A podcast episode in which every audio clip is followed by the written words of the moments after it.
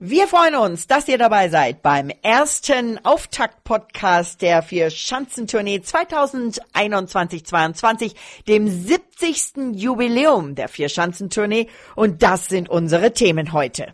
Wir verraten euch, wie Karl Geiger seinen Weihnachtsbaum sichern muss und warum, wie sich alle über das Comeback vom Schweizer Adler Kilian Payer freuen, warum DSV-Trainer Stefan Horngacher Geheimnisse vor seinen Springern hat und natürlich, was die Springer zur Verfünffachung des Preisgeldes für den Turniersieg sagen.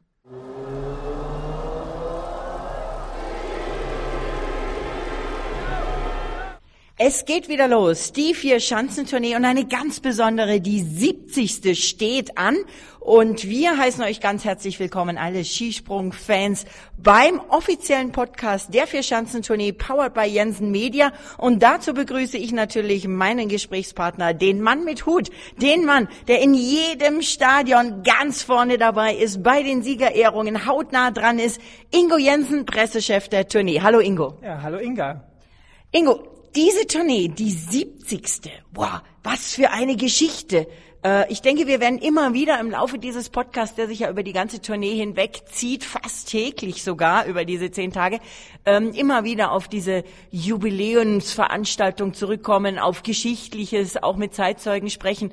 So ganz spontan, was ist für dich ein Erlebnis, was du niemals vergessen wirst? Ja, da gibt es eigentlich gleich mehrere. Ähm, ich war noch relativ frisch als ähm, Pressechef bei der Gesamttournee dabei.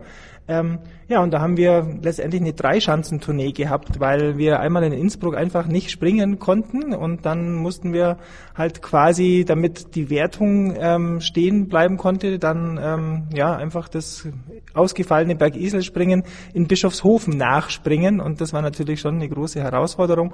Und dann, was auch jetzt nur einmal in der Geschichte vorgekommen ist, ähm, dass, ähm, glaube 2007, 2008 Janne Ahorn und ähm, Jakub Janda ex eco ähm, den Tourneetitel gewonnen haben und ähm, wir uns quasi nach dem ersten Durchgang gefragt haben, oh, wie machen wir das jetzt? Wir haben ein Auto für den Tourneesieger. Ähm, was tun wir, wenn wirklich... Und einen Adler, oder? Und einen Adler. Und dann haben wir, glaube ich, innerhalb von einer Ad-Hoc-Entscheidung oder Konferenz bei den Präsidenten entschieden, ja, egal wie, auf alle Fälle gibt's zwei Adler und zwei Autos, ähm, was man aber so natürlich vorher nie auf dem Schirm hatte. Also das sind so die kuriosesten Geschichten, die ich jetzt aus meiner Tourneegeschichte erzählen kann. Es gibt viele weitere natürlich, aber ich bin jetzt halt auch seit ja, gut 20 Jahren fast dabei, äh, zumindest hier in Oberstdorf, ähm, eben noch einer von den Jüngeren, die jetzt nicht in die ganz alte äh, Historie zurückblicken kann, aber äh, eben, es gibt, glaube ich, so viele Anekdoten, da kann man, ähm, ich weiß nicht, ich glaube, äh, Podcast jahresfüllend ähm, ja, ja. aufnehmen. Absolut, da bin ich sicher. Ich habe äh, die Tage mit meiner Freundin Britta gesprochen, deren Vater war lange Zeit vor dir der Pressechef der Tournee und die hat gesagt, ja, Weihnachten bedeutete für uns kurz Baum aufstellen, feiern und dann haben wir aber auch schon die Tische im Pressezentrum aufgebaut, weil wir uns auf die Tournee vorbereitet haben. Vielleicht kommt die Britta ja auch mal als Gast in den Podcast, erzählt uns ein paar Geschichten, die hat als ganz kleines Kind das schon alles miterlebt. Ich erinnere mich auch an Geschichten, die man in diesem Podcast nicht erzählen darf, du sicher auch, oder auch ähm, nicht erzählt, weil einfach, äh, weil man das nicht äh, ja, verbreitet. Aber ich weiß noch ganz genau die Party in Bischofshofen, nachdem Sven Hannawald vor, ich darf es gar nicht sagen, 20 Jahren diesen legendären Grand Slam, alle vier Springen gewonnen, Turniersieg, das gewonnen hat. Und ganz ehrlich, ich kann einfach nicht glauben, dass das 20 Jahre her sind. Und ich glaube, der Hanni kann es auch nicht glauben. Wir werden ihn fragen, oder? Ja, definitiv. Und das Coole ist, dass ähm, Sven ja immer noch dabei ist. Ja, mhm. also er war gestern auch bei der Auftakt-Pressekonferenz, die wir online gemacht haben, ähm, auch als einer von den Journalisten, ja, bei der ARD als natürlich, als Gast ne? sozusagen dabei. Und das ist ja das Coole bei der Fischanzenturnier und das zeichnet die Tournee auch in einer gewissen Weise aus, ähm, denn die ehemaligen Springer, die kommen einfach nicht los davon. Ja, die sind, egal ob das der Andreas Goldberger ist, der im ORF natürlich dabei ist, Martin Schmidt, der bei Eurosport ist, äh, Hanni bei der ARD und und und Toni Innauer, ähm, der hier beim ZDF mit dabei ist. Also diese Experten ähm, machen ja auch diesen Skisprung-Zirkus aus. Ähm, sie haben das Know-how, sie haben es selber erlebt und ja, in dem Fall verbindet die Tournee wirklich die unterschiedlichsten Personen nach wie vor und das finde ich wahnsinnig toll. Ja, ich versuche ja gerade Jens Weißflug zu erreichen, ob der uns mal hier in unserem Podcast besucht sozusagen. Jens, wenn du das hier hörst, bitte melde dich doch bei Ingo oder bei irgendjemand bei der Tournee. Wir würden dich wahnsinnig gerne sprechen hier in diesem Podcast. Ja, es ist wirklich klasse. Noriaki Kasai ist diesmal nicht mehr dabei. Damit ist Dienstältester, wenn wir schon bei Jahreszahlen und Geschichtlichem sind, Simi Ammann, die fliegende Käsemaus, wie ihn meine Freunde teilweise aus der Schweiz genannt haben. Und äh, Simon ist ein cooler Typ, ich mag ihn total gern, 41 ist er jetzt. Und der hat tatsächlich in einem Interview bei meinen Schweizer Kollegen gesagt, er könnte sich vorstellen, dass er mit 80 noch da sitzt und sagt, ach, eigentlich würde ich gern noch mal runterspringen. Definitiv. Und da gibt's auch eine Anekdote. Ich weiß, dass Simon ähm, kam irgendwann in Oberstdorf zum ersten Mal aufs Podium als wirklich junger Skispringer ähm, und wusste auch nicht so ganz genau bei der Siegerehrung, wie geht denn das jetzt ab und was, wie geht das vor sich? Und ich habe ihm dann gesagt, komm, relax, gib mir mal deine Ski, die halte ich dir mal kurz, du kannst dich da und da hinstellen. Und ja, danach hat er ja ein paar olympische Titel gewonnen und war dann relativ cool und sehr erfahren, was so diese Zeremonien anbelangt. Ähm, aber das sind halt so Dinge, die auch wirklich einfach schön sind, wenn man sich zurückerinnert und denkt, Mensch, ich weiß noch, wie er wirklich als kleiner Hüpfer angefangen hat hier bei der Vierschanzentournee und mittlerweile ja auch eine von den festen Größen. Leider hat er die Tournee nicht gewonnen. Ich weiß jetzt auch nicht, ob er noch wirklich mal zurückkommen wird in den Favoritenkreis. Ähm, aber er ist eine absolute Bereicherung für die Tournee und genau von solchen Personen und von solchen Persönlichkeiten lebt unsere Veranstaltung natürlich auch. Absolut. Dann gucken wir doch mal auf die kleinen Geheimnisse unserer Springer. Ähm, hier vom Auftakt hier in Oberstdorf müssen wir natürlich auf unseren Lokalmatador gucken und damit schauen wir nochmal zurück auf Weihnachten, Heiligabend. Wusstest du, wie Karl Geiger seinen Weihnachtsbaum gesichert hat und warum der seinen Weihnachtsbaum sichern musste? Er verrät uns gleich. Ja, ich denke mal schon, man kann sich ja ein bisschen ähm, ja vorstellen, er ist ja Papa geworden und äh, mit Kleinkind, ähm, ich habe selber vier Kinder, ähm, da geht man schon mal auf Nummer sicher. Wie er es gemacht hat, weiß ich jetzt natürlich nicht und ob das auch wirklich der Grund war. Vielleicht hat er auch einen großen Hund, der alles umschmeißt, weiß ich nicht, aber ähm, du hast ja mit ihm gesprochen. Genau, hören wir mal rein. Der steht schon, der steht noch, ja, aber wir haben auch echt einen kleinen gehabt, den wo wir hoch aufs Fensterbrett stellen können, den haben wir dann anbunden, sodass da wirklich nichts passiert ist. Der Karl hatte auch übrigens natürlich logischerweise die kürzeste Anreise oder eine der kürzesten Anreisen und der kann uns gleich auch so ein bisschen mal berichten, wie hier die Stimmung in Oberstdorf ist. Ja, also heute muss ich sagen, war einiges los auf der Straße, also auch oder generell im Ort. Also jetzt, Weihnachten war ruhiger, hätte ich das Gefühl gehabt.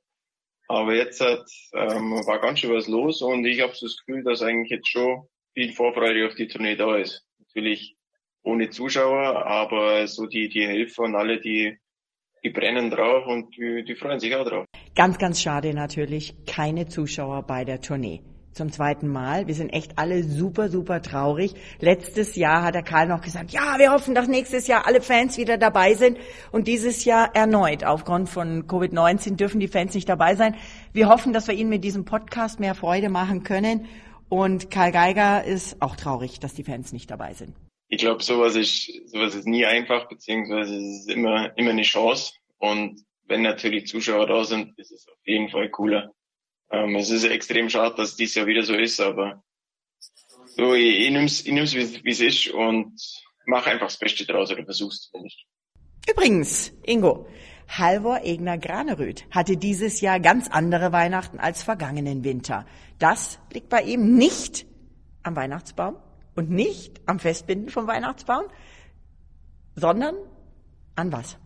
Ja, ich denke mal an der vielleicht etwas weniger druckvollen Situation im Vorfeld. Denn letztes Jahr war ja ähm, der Top-Favorit schlechthin und damit muss man erstmal umgehen mit der Rolle. Genau das ist es und er sagt es uns nochmal kurz auf Englisch. Uh, yeah, I think so.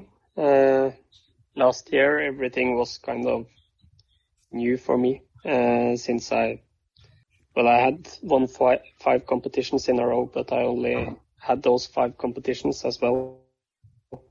And yeah, it was a totally new uh, situation for me to be in. And uh, then, yeah, it was, uh, it was strange, but it was also quite fun. And uh, uh, I feel like I, I learned a lot from it, uh, both in good ways and also bad ways. And yeah, it was a it was a good experience, and uh, this Christmas has been a lot less stressful than than last year. So I, I feel I feel better now than than last year. Also er sagt auch, genau wie du sagst, diese, äh, diese Situation war letztes Jahr für ihn neu. Es war auch spaßig, also es hat ihm Spaß gemacht. Er hat viel davon gelernt, in guten und in schlechten äh, Art und Weise. Und äh, sagt, es war äh, eine gute Erfahrung, aber dieses Jahr sei Weihnachten für ihn definitiv weniger stressig gewesen und er würde sich jetzt auch dieses Jahr viel besser fühlen. Kamil Stoch, den hast du gefragt, ähm, ob die Tournee für ihn was Besonderes ist. Ähm, warum hast du ihm gerade die Frage gestellt? Ja, das ist einfach, ähm, er hat jetzt halt auch siebenmal quasi sieben Springen im Rahmen der Tournee gewonnen, hat natürlich auch den Grand Slam, ja, mit äh, Sven und äh, mit Ryo Kobayashi gewonnen. Und ja, da ist es halt einfach so, ein bisschen versuchen, was rauszukitzeln, was wir vielleicht noch nicht so gehört haben. Ähm, aber das weißt du ja, was er denn da darauf geantwortet hat. Genau, er ist der Titelverteidiger vom letzten Jahr und das hat er gesagt. Uh, hello everyone. It's been a couple of nice days, uh, which uh, which it was before. Um, sp spending at home uh, on on some Christmas uh, Christmas days, so it was nice recharging our batteries. But anyway, it's always uh, a pleasure to be here on the Four Hills tournament. It's uh, a special event, even if we are always talking about that uh, no we are staying focused on ourselves. This is normal competition as as always. We want to just do our job. So i think for all of us it's um, it's quite um, uh, tough tough uh, 10 days um, with with all the logistic things with all all the uh, stressful um, stressful situations and and all this uh, kind of uh, you know things which is around around ski jumping.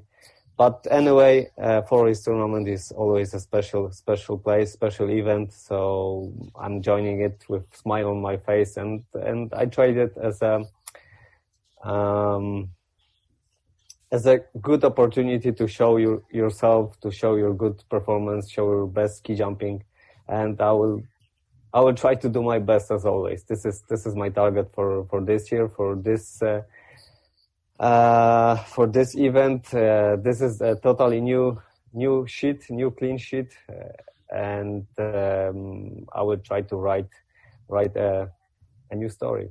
That's all. Ich fasse ganz kurz zusammen. Also er sagt, es war natürlich sehr schön zu Hause im Weihnachten seine Batterien aufzuladen. Es sei immer wieder eine große Freude hier bei der Vierschanzentournee dabei zu sein und es sei ein besonderes Event. Auch wenn alle Springer immer sagen, es sei eine Veranstaltung, ein Wettkampf wie alle anderen normalen. Es sind schon zehn harte Tage von der Logistik her, es seien stressige Situationen und alles, was eben mit Skispringen involviert ist, kompakt auf diese Tage. Und deswegen sei es ein ganz besonderer Wettkampf, den er mit einem Lächeln auf seinem Gesicht immer wieder genießt. Und es sei auch eine gute Gelegenheit, um sich selbst seine Performance, sein bestes Skispringen zu zeigen. Und er würde natürlich hier in Oberstdorf heute mit einem weißen Blatt Papier starten und eine neue Geschichte schreiben. Die neue Geschichte beinhaltet eine Sensation, einen Rekord für alle, nämlich eine wahnsinnige Aufstockung des Preisgeldes. Das muss man sich mal auf der Zunge zergehen lassen. Das fünffache Preisgeld von dem, was die Springer letztes Jahr für den Turniersieg bekommen haben. Nämlich, vergangenes Jahr waren es, bleiben wir in, in, Schweizer Franken, die sind so schön rund von den Zahlen her, ähm, 20.000 Schweizer Franken. Und jetzt wurde das um 80.000 auf 100.000 aufgestockt und das ist noch nicht alles, richtig? Ja, definitiv, denn wenn man alles abräumt bei dieser Vierschanzentournee, kann man 150.000 Schweizer Franken gewinnen. Bedeutet natürlich den Grand Slam, also Tournee Grand Slam mit allen vier Siegen an allen vier Orten, plus man muss halt auch die Qualifikation gewinnen. Dann ist man aber wirklich bei 150.000 Schweizer Franken und das gab es noch nie bei der Vierschanzentournee. In der Tat, und ich habe den Karl Geiger gefragt, ähm, ob er das Ganze nicht nur als das Finanzielle beschränkt sieht, sondern eben auch auf eine Anerkennung der Leistungen. Das hat er mir gesagt. Ja, finde ich wirklich. Ähm, das ist auf jeden Fall ein Zeichen der Anerkennung. Ich glaube auch speziell bei der Schanzentournee ist es wirklich ein spezielles Event und echt auch ein kräfteraubendes, das kann ich euch versichern. Also wenn dort wirklich jemand nach zehn Tagen die den goldenen Adler hochheben kann, dann, dann hat er schon wirklich was geleistet. Und wenn das dann auch, sage jetzt mal, finanziell honoriert wird, dann ist es wirklich ähm, ja, Zeichen der Wertschätzung. Und ich finde auch, dass das, dass das gut so ist, weil auch die, die Sieger von der Streif kriegen für die extreme Abfahrt, sage ich jetzt mal, gewisse Prämie. Und ich glaube, so eine Verschanzentournee hat schon auch einen gewissen Stellenwert, deshalb ja, finde ich, finde ich das ziemlich cool. Gleichzeitig habe ich dann auch noch natürlich den DSV-Trainer dazu gefragt, weil das ja auch ein Thema ist, was mich interessiert. Und ähm, es ist ja in allen Sportarten so, dass die Sportler immer wieder sagen, wir wollen auch eine Anerkennung. Natürlich ist äh, auch das Jubeln und der Beifall der Fans im, im Auslauf ein Riesen, eine Riesenwertschätzung, aber das haben wir ja nicht. Vielleicht kann Ihnen ja das Preisgeld das Ganze ein bisschen wenigstens das wettmachen. Und ähm, das hat mir Stefan Horngacher geantwortet. Ja, also ich würde sagen, endlich, endlich hat man begriffen, dass die, Jungs hier außergewöhnliche Leistungen bringen und, und dementsprechend muss auch das, das Preisgeld angepasst werden. In anderen Sportarten ist es auch so und ich denke, das war höchste Eisenbahn, dass hier mal die, die Preisgelder deutlich erhöht worden sind. Wenn man schaut, in welchem Fokus und welcher Druck und, und was alles dahinter steckt, glaube ich, ist das ein, ein absolutes Muss und dass, dass hier auch der Athlet anständig entlohnt wird. Kamil Stoch ist auch sehr happy ähm, und ähm, hat das Ganze mit einem Lachen geantwortet. why, why it's so late? The price, the, the, the, price supposed to be supposed to be big because, uh, as you said, this is for his tournament. You you you are all always talking about the for his tournament. It's a great event with so great atmosphere, with so great uh, athletes and and all these things. So yeah, the, the price is supposed to be uh, worth of, of, of, this, uh, of this words. Er sagt, warum so spät? Der Preis muss groß sein. Denn das hier ist die Vier-Schanzentournee. Alle reden darüber. Es ist eine große Atmosphäre, großartige Athleten. Also muss der Preis auch einfach dazu passen und eben genauso viel wert sein wie die Veranstaltung. Dem schließt sich auch David Kubacki an. Der aber will eigentlich gar nicht übers Geld reden. From my side, I would just say that uh, gentlemen should not talk about the money. so we can leave it after after the competition, and uh, then then you can think about it, not not before the competition. Karl Geiger, lieber Ingo, trägt sozusagen das gelbe Trikot des Weltcup-Führenden. Nicht nur sozusagen, der hatte sogar gelb an äh, in der Pressekonferenz. Wie schätzt du das an, ein und wie hast du die vergangenen Wettkämpfe gesehen? Ja, ich bin ja jetzt schon doch ein paar Jährchen dabei bei der Verschanzentournee und es war schon eher so, dass der Tournee-Favorit am Schluss nicht wirklich ganz oben gestanden ist. Ähm, es gibt eigentlich nur vier Springer, denen das in den letzten 13 Jahren, äh, die das geschafft haben. Ähm, Entschuldige, wenn ich einhake, ich bin immer wieder beeindruckt, wie viel Statistiken du im Kopf hast. Ja, ich muss mir auch mal ein paar Themen zusammen äh, suchen und äh, schreibe das immer so von Jahr zu Jahr ein bisschen fort. Und ähm, ja, im letzten Jahr eben, wir haben es vorhin schon angesprochen, ähm, Halbwegner Granerüt, fünf Weltcupsiege direkt vor der Tournee. Jeder hat gemeint, der räumt das Ding hier ab. Aber nee, war nicht. Ja, Also ähm, das hat er nicht geschafft. Und eben Simon Ammann kann ein Lied davon singen, Thomas Morgenstern, ähm, die kamen alle schon mit ähm, drei, vier, fünf oder sogar sechs Siegen und ähm, waren dann bei der Tournee und da ist dann nicht gelaufen. Und das ist eben das Besondere, dass halt immer mal wieder andere in die Bresche springen und auch die man gar nicht so auf dem Schirm hatte. Denn David Kubacki vor zwei Jahren mit seinem ähm, Sieg, der war 15. vor der Verschanzentournee. Da hat, den hat keiner auf dem Zettel gehabt. Und Kamil Stoch letztes Jahr war auch Zehnter. Ähm, also da kommt schon immer aus diesen Top 10, Top 15 vielleicht immer noch der eine oder andere dann ähm, plötzlich wie Phoenix aus der Asche und holt sich dann den Adler. Ich wünsche es dem Karl ja nicht, ähm, aber eben es gibt diese paar Springer, die es dann wirklich geschafft haben und ähm, wenn alle hier ähm, Podcast-Hörer dem Karl die Daumen drücken, dann könnte es ja funktionieren. Also ich drücke sie ihm auf alle Fälle.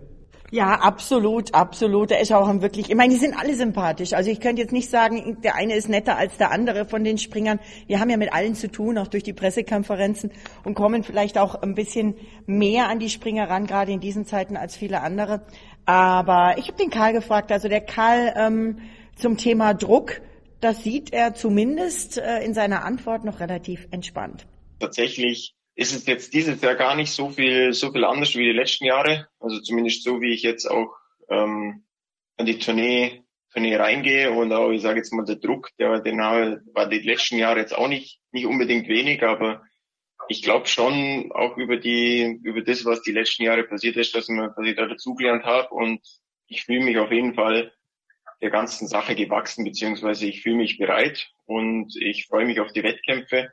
Und was dann wirklich rauskommt, das steht ja immer auf einem anderen Blatt Papier. Das kann im Vorfeld niemand sagen. Deshalb, ich kann eigentlich nur sagen, ich fühle mich gut, ähm, hatte schöne Weihnachten und jetzt freue ich mich auf die Tournee. Ja, Ingo, wir kommen nachher am Ende des Podcasts noch dazu. Da musst du einen Tipp abgeben. Aber sag, lass uns mal kurz über die Favoriten reden. Oder ähm, wird die 70. Tournee wirklich wieder so eine Diva, die einfach ihre eigenen Gesetze hat? Äh, lass uns mal auf die Favoriten geben. Also um, über Karl haben wir gesprochen. Der Karl setzt vor allem aufs eigene Team, sagt er. Tu ich. Also ich sage jetzt mal speziell aufs eigene Team.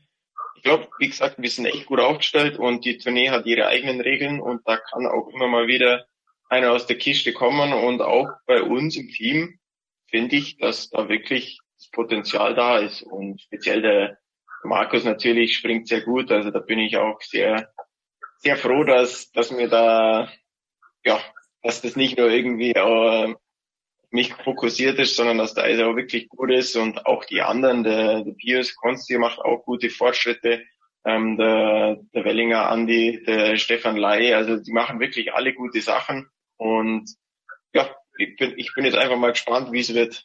Und international, glaube, da sind die üblichen Verdächtigen mit ähm, speziellem Kobayashi, der, der springt sau, sau gut, zumindest die letzten Wochen. Und aber von jeder Nation sind mindestens ein oder zwei Leute dabei, die man echt auf der Rechnung haben will. Und deshalb, wir warten jetzt einfach mal ab und schauen, was ähm, in Oberstdorf dann auf der Liste steht und dann schauen wir weiter. Aber neben Markus Eisenbichler ist da natürlich auch und ich glaube, dass der Karl schon auch aufs eigene Team setzt. Ähm, das ist so ein bisschen Team PR, oder? Ja, definitiv schon. Ich meine, die deutsche Mannschaft ist stark, ja, hat sie immer bewiesen, war auch die letzten Jahre ja immer mal auf dem Podium, halt nie ganz vorne. Und ähm, das merkt man schon, glaube ich, in der ganzen Mannschaft, dass sie sagen, es wäre mal Zeit, dass einer von uns, egal wer sozusagen, die würden sich alle miteinander und für den anderen freuen, ähm, dass sie mal wirklich den Adler holen und jetzt das Preisgeld natürlich mit den 100.000 Schweizer Franken ist schon nochmal eine, äh, ja, ein schöner Anreiz dazu. Ähm, aber es gibt halt schon auch noch so ein paar andere mhm. Favoriten. Zum Beispiel Ryoyo Kobayashi. Ja, der mit dem muss man immer rechnen. Mit dem muss man immer rechnen, vor allem jetzt. Der hat in Engelberg gewonnen, hat in Klingenthal einen, äh, hat einen Springen gewonnen ähm, der ist in Topform und auch der ist relaxed. Ja, ja, der ist super relaxed. Der saß bei der Pressekonferenz, hat er im Bett gelegen. Das war ja eine Videokonferenz, war in seinem Hotelzimmer im Bett, hat sich zwischendurch mal irgendwie das Gesicht völlig verwuschelt und die Haare. Dann hat er seine Kamera rübergedreht, hat seinen Teamkollegen gezeigt. Ich glaube, der hat sich gerade irgendwie angezogen oder was. Aber jetzt mal hat nicht genau gesehen. Der ist super entspannt, der Japaner. Ja, definitiv. Und das ist, glaube ich, auch ähm, das Kunststück, dass du ähm, den Druck ausblendest und ähm, bei der Tournee einfach locker bist. Und wenn die, diese Lockerheit bleibt und das Coole ist halt, es muss halt nicht nur in Deutschland locker sein, sondern auch dann, wenn es an den Berg Isel geht und nach Innsbruck. Ähm, ja. Und ähm, wenn es dann noch weitergeht, dann kann man diesen typischen Tourneelauf haben, dann funktioniert's. Erzwingen kann den keiner, das wissen sie aber auch alle. Ja, ja? Ähm, gehen wir nochmal weiter. Ich meine, Österreich, ÖSV, ÖSV, Stefan Kraft, ähm, der definitiv die Tournee auch schon mal gewonnen hat, ähm, ist immer ein heißes Eisen und ähm, ein super Anwärter auf den ähm, Tourneesieg. Dann die Norweger, Halvor Egner Granerüt, haben wir schon gesagt, der ähm, im Gesamtweltcup auf Platz drei liegt, ja, hinter Karl Geiger und Royo Kobayashi. Definitiv. Und auch der Marius Lindwig, ja, der war letztes Jahr auch super dabei und musste dann, glaube ich, in Innsbruck, genau, musste dann mhm. ähm, nach Garmisch-Partenkirchen wegen, glaube Zahn, Kieferschmerzen ja, oder sonst ja, irgendwas ja, dann, war beim Zahnarzt, genau, ähm, quasi aussteigen. Also man sieht schon, das sind natürlich Geschichten ohne Ende und Zufälle und es muss halt wirklich ähm, funktionieren. Dann klar, Kamil Stoch, der Routinier, ich habe es vorhin schon gesagt, der hat sieben Einzelsiege schon bei der Tournee, ist von den aktuellen, also damit der erfolgreichste, ja, schlecht schlechthin.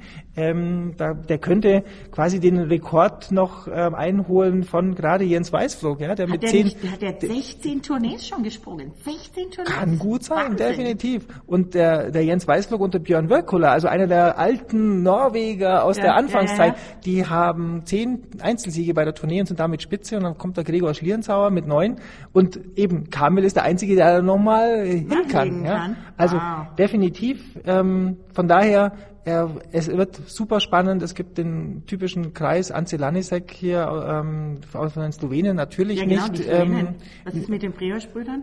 ja, mal gucken. Also die sind auch ähm, immer mal wieder gut dabei. Ja. Ähm, der Zehne ist vielleicht jetzt gerade der beste von den ähm, Preutz-Brüdern. Aber Anze hat letztes Jahr in Garmisch-Partenkirchen ähm, beim Neujahrspringen nach dem ersten Durchgang geführt, ist dann leider nicht aufs Podium gekommen, dafür dann in Innsbruck. Also der weiß schon auch, wie Skispringen geht. Und für mich ähm, eigentlich einer, den ich super gern wieder hier an der Schanze habe, ist der Ja. Kilian Payer. Ja. ja ich glaube, da freut sich der ganze Zirkus, dass der Ja. wieder da ist. Ja. Ähm, und da, wollen wir, wenn wir da gerade sind, ich habe es zwar eigentlich für später im Podcast vorgesehen gehabt, aber wenn wir jetzt gerade über den Kilian Payer reden, Daniel Andre Tande äh, äh, hatte ja auch einen schweren Unfall. Beide haben sich quasi zurückgekämpft, ähm, haben enormen Willen bewiesen. Und ähm, ja, der Halvor Egner Granerüth, der spricht, glaube ich, aus, was alle über das Comeback von Kilian Payer denken. I think it's uh, amazing to see how he's come back.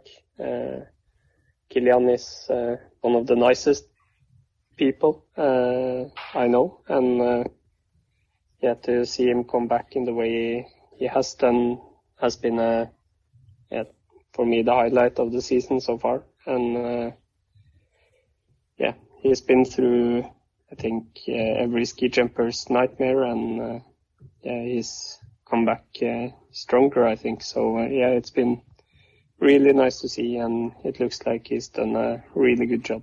Der sagt, es ist großartig, dass er wieder dabei ist. Er ist einer der nettesten Menschen, die er kennt. Und er freut sich richtig, ihn wieder hier dabei zu sehen. Und in dieser Art und Weise, wie er das auch geschafft hat, ist das für Halvor Ignar Graneröd das Highlight der Saison bis jetzt. Also tatsächlich freut er sich so für einen ja eigentlich Konkurrenten aus einem anderen Team sogar noch.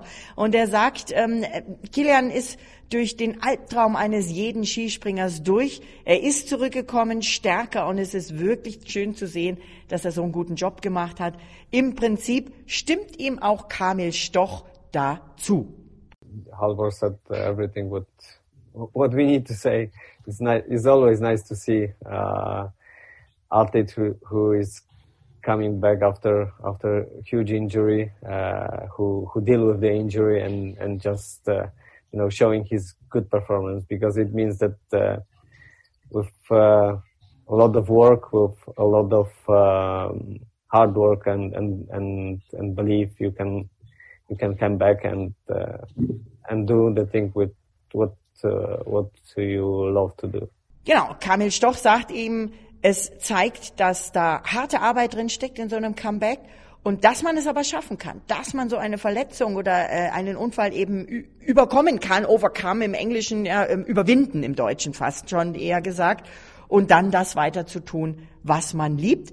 Karl Geiger äh, hat äh, ähnlich sich zu Daniel Andre Tande geäußert. Ich glaube, ich glaube, er hat das echt ziemlich gut, gut überwunden. Also wissen tut man es nie. Man kann nie in den Kopf reinschauen, aber ich habe so, ich verstehe mich echt gut mit ihm und habe so ein paar Mal mit ihm geredet. Also ich würde jetzt so von, von weiter Ferne jetzt nichts kennen, dass es ihm jetzt irgendwie groß schlecht geht, sondern ich glaube, er freut sich einfach wieder, dass er auf den Ski stehen darf und darunter fliegen darf. Und ich glaube, für den, dass er in der Gesamtwertung eine große Rolle spielt, ähm, weiß ich nicht, ob er schon konstant genug ist, aber ich könnte ihm sehr gut zutrauen, dass er immer mal wieder sehr, sehr gute Wettkämpfe macht, auch hier bei der Tournee. Aber wir haben noch einen bei den Favoriten. Kilian Payer hast du gerade angesprochen. Ähm, Wäre ja großartig. Wäre auch großartig für die Schweizer. Denn die, die hängen eigentlich irgendwie immer so ein bisschen hinten dran. Ich mache auch viel Radioberichterstattung für Schweizer Radiostationen, Radio Südostschweiz, Radio 24 und wie sie alle heißen. Keiner soll sich bitte benachteiligt fühlen in der Schweiz, wenn ich sie jetzt nicht genannt habe.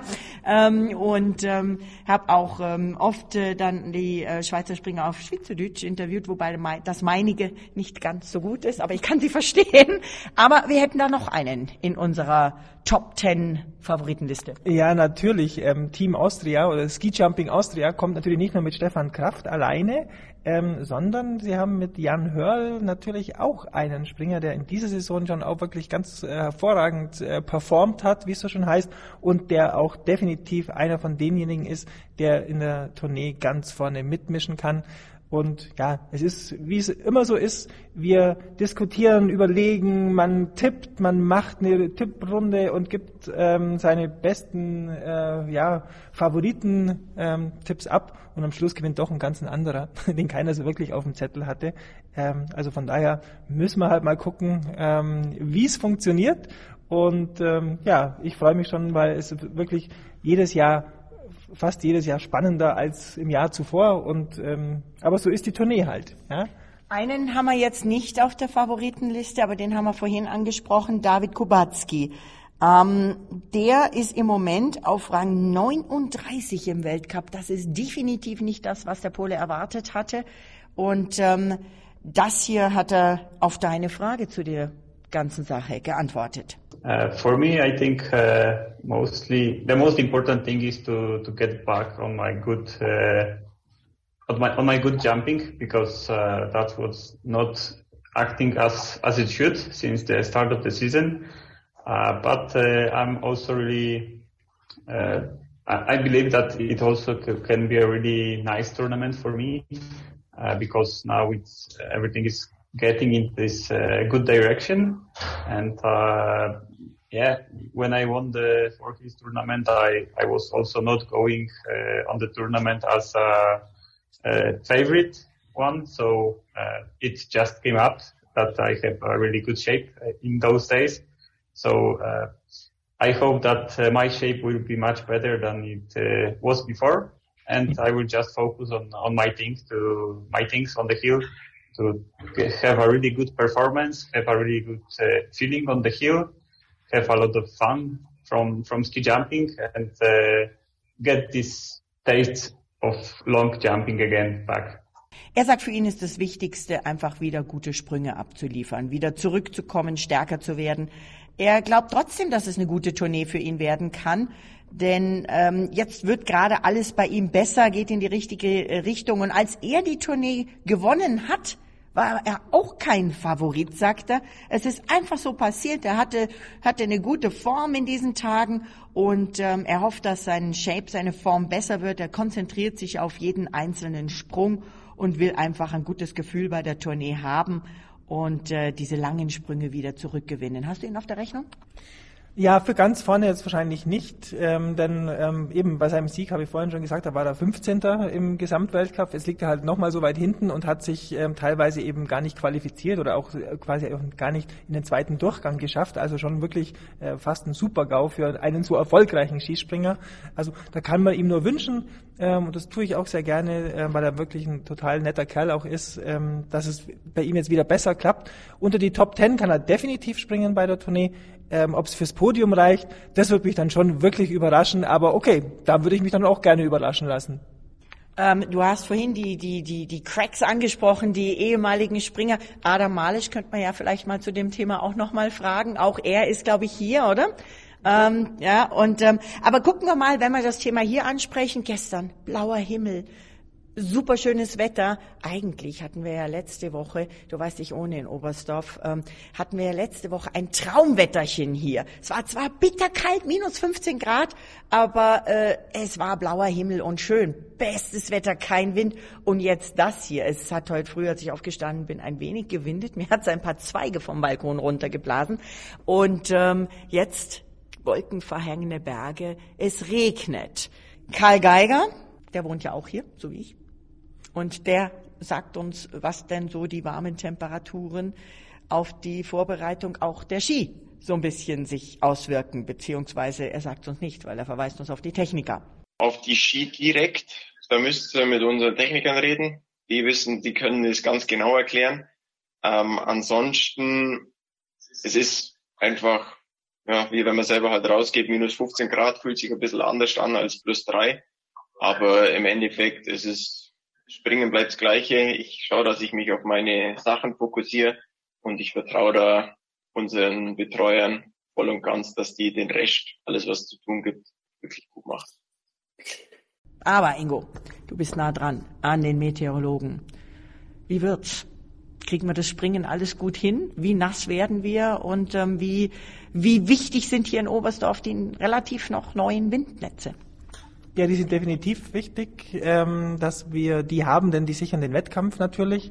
Und ja, bei schönem Wetter springen natürlich alle lieber und die Journalisten stehen unten auch äh, lieber, ja. im, wenn sie nicht im Regen stehen. Hat ja nicht jeder so einen wasserfesten Hut wie du. Ja, definitiv. Der ist dieses Mal wieder verdammt wichtig. Deswegen habe ich den auch wirklich, ähm, damit man wirklich als Brillenträger doch noch ein bisschen länger sieht als nur zwei Sekunden, äh, wenn es draußen regnet. Ja, definitiv. Aber beim Wetter ist immer so, ähm, ändern können wir es eh nicht. Man kann nur immer darauf reagieren und da sind wir ja Gott sei Dank durch die kompletten äh, Windkompensationen neue Gate-Regelungen und so weiter und so fort, ja in einem ganz anderen Zeitalter angekommen mittlerweile. Ähm, ja. Früher hätte man den kompletten Durchgang abbrechen müssen, wenn man irgendwie in die Luke rauf oder runter ja, geht, oder das wäre ja uferlos gewesen. Da sind wir jetzt heutzutage natürlich auf einem ganz anderen Niveau, natürlich auch in einer gewissen Weise verwöhnt, weil jeder Wettkampf irgendwie durchgeht. Und ja, wir werden es wie immer ähm, professionell angehen. Die Jury weiß, was sie zu tun hat, ähm, macht einen verdammt guten Job. Ähm, und ja, ändern können wir es eh nicht und wir müssen es nehmen, wie es kommt, so blöd es ist. Und wenn es nass die Vorhersage wird, ist die Vor Vorhersage ist schon so, dass man halt natürlich mit äh, ein bisschen Wind und ähm, auch ein paar Regentröpfchen rechnen müssen. Ja, ich habe ja mein blaues Zelt. Wir haben ja unsere Teamkleidung und da gab es vor einigen Jahren tatsächlich ein Zelt. Also ich sehe aus wie im Zelt, aber es ist ein Regenmantel und der hält mich sehr schön trocken, wenn ich dann unten im Auslauf stehe und direkt nach den Sprüngen mit den Springern eben reden kann. Bin sehr froh und dankbar, dass ich es machen kann. Freue mich auch schon wieder drauf. Last but not least schauen wir ganz kurz, was der DSV-Trainer sagt er verrät uns nämlich einen kleinen Einblick, wie die Springer nicht nur in Sachen Fitness, sondern auch mental vorbereitet werden. Und vielleicht können wir uns da auch eine Lehre ziehen. Und, ja, hören wir mal rein, was er sagt. Er kann ja natürlich nicht alles verraten, ist klar. Also Training, Training an sich äh, ist, glaube ich, nicht so ein großes Geheimnis mehr im Skispringen. Äh, hängt viel Kraft, Krafttraining, Schnellkrafttraining, Gleichgewichtstraining, Beweglichkeitstraining etc. Alles, was, was der Skispringer braucht muss man natürlich immer akribisch äh, trainieren und eine gute Strategie fahren, wann macht man was. Äh, in der psychologischen, auf der psychologischen Schiene äh, versuche ich immer nah, nah dran zu sein am Athleten, immer gute Gespräche zu führen, immer schnell zu reagieren, falls irgendwo eine Störung auftritt, um, um, um einfach schnell dagegen zu arbeiten. Aber wie, wie gesagt, ich habe wirklich sehr unproblematische Athleten bei mir im Team, mit denen man auch ganz normal alles durchbesprechen kann und wo, glaube ich, auch das Vertrauen da ist von beider Seiten, dass wenn jemand was, am, was drauf hat, dann, dann sagt das einfach so, wie es sich denkt. Und dann kann man alle schwierigen Dinge ausdiskutieren. Ansonsten die üblichen Trainer, Skisprung, Tricks. Äh, man muss nicht immer alles den Athleten erzählen, nur die wichtigen Dinge, um dann einfach äh, ihn abzulenken von die, von die Störfelder und damit er sich auf sich selber konzentriert. Das heißt, Stefan Horngacher hat tatsächlich Geheimnisse vor seinen Springern. Ich nehme mal an, das hat jeder Trainer vor seinen Springern. Unglaublich, oder? Ja, Wahnsinn, oder? Wer weiß, was die noch für Geheimnisse haben. Wir werden uns in diesem Podcast alle Mühe geben, die meisten Geheimnisse aufzudecken und euch näher zu bringen. Ich bin gespannt, welche Geheimnisse die heutige Qualifikation lüftet und freue mich richtig drauf. Ingo, auf wen setzen wir? Ähm, ja, dein Tipp und den Tipp, den werden wir jetzt nach jedem Podcast abgeben. Auf wen tippst du für die Quali? Oh, für die Quali tippe ich eigentlich gar nicht wirklich. Obwohl, doch, du musst, du okay. musst, du musst. Äh, ja, also dann wünsche ich nicht, dass ein Deutscher die Quali gewinnt, weil das in der Vergangenheit immer so war, dass bei der Tournee dann immer ein Deutscher mal die Quali gewonnen hat, aber dann leider nicht ein Wettkampf. Ähm, von daher sage ich, heute Quali gewinnt äh, Ryo Kobayashi. Okay, das ist ein, ein, ein mutiger Tipp. Ich schwanke, ganz ehrlich, zwischen Karl Geiger und ich setze mal auf Überraschung. Stefan Kraft. Ah, okay. Ja, kann man, kann man machen, Inga. Muss ja was anderes sagen. Ich frage gleich noch Niklas. Niklas hilft uns nämlich diese Woche, was er dazu sagt. Und dann haben wir einen Dreier-Tipp und mal schauen, ob wir künftig nicht noch ein paar Experten mit einem Tipp dazu gewinnen. So. Ingo und ich, wir haben unsere Tipps abgegeben. Ohne dass er weiß, was wir getippt haben, frage ich jetzt Niklas. Niklas ist unser Volontierexperte, hat schon einige äh, ja, Veranstaltungen als Volontier mitgemacht, hilft uns im Presseteam, diesmal zum allerersten Mal bei der Vier-Schanzentournee. Niklas, Du hast die Liste der Favoriten, die hast du einfach mal weggeschoben. Ich glaube, du hast deinen eigenen im Kopf. Jetzt geht's mal erstmal nur um die Qualifikation heute hier in Oberstdorf. Auf wen setzt du dein imaginäres Geld? Ich glaube, Kobayashi wird am Ende vorne sein in der Quali. Also macht einen sehr stabilen Eindruck und ich glaube, dass er sehr schnell mit der Chance auch zurechtkommen wird und heute die Quali gewinnen wird. Okay. Der Experte hat gesprochen. Wir werden sehen, wer die Quali gewinnt. Ich freue mich drauf und wir müssen mal irgendwie noch ausbaldowern und ausknobeln, was wir drei denn dann setzen oder ob wir noch ein paar andere Leute dazu nehmen bei unseren Tipps. Vielen Dank dir, Ingo, und jetzt geht's ab in die Quali. Ja, danke auch, Inga, und ähm, wir hören uns. Wir hoffen, euch hat unser erster Podcast zum Auftakt der Vierschanzentournee 2021-22 zum 70. Jubiläum der Tournee gefallen. Wir werden uns fast täglich melden während dieser Tournee immer wieder mit Podcasts, mit Interviews, mit Aktiven, mit Experten, mit Legenden. Das Ganze powered by Jensen Media und wir hoffen, ihr äh, gebt uns ein Like, ein äh, Daumen hoch, ein Repost, was auch immer äh, möglich ist auf den diversen Kanälen in Social Media und äh, freuen uns, wenn ihr auch beim nächsten Mal wieder mit dabei seid. Also, ich sage danke fürs Zuhören, eure Inga Stracke.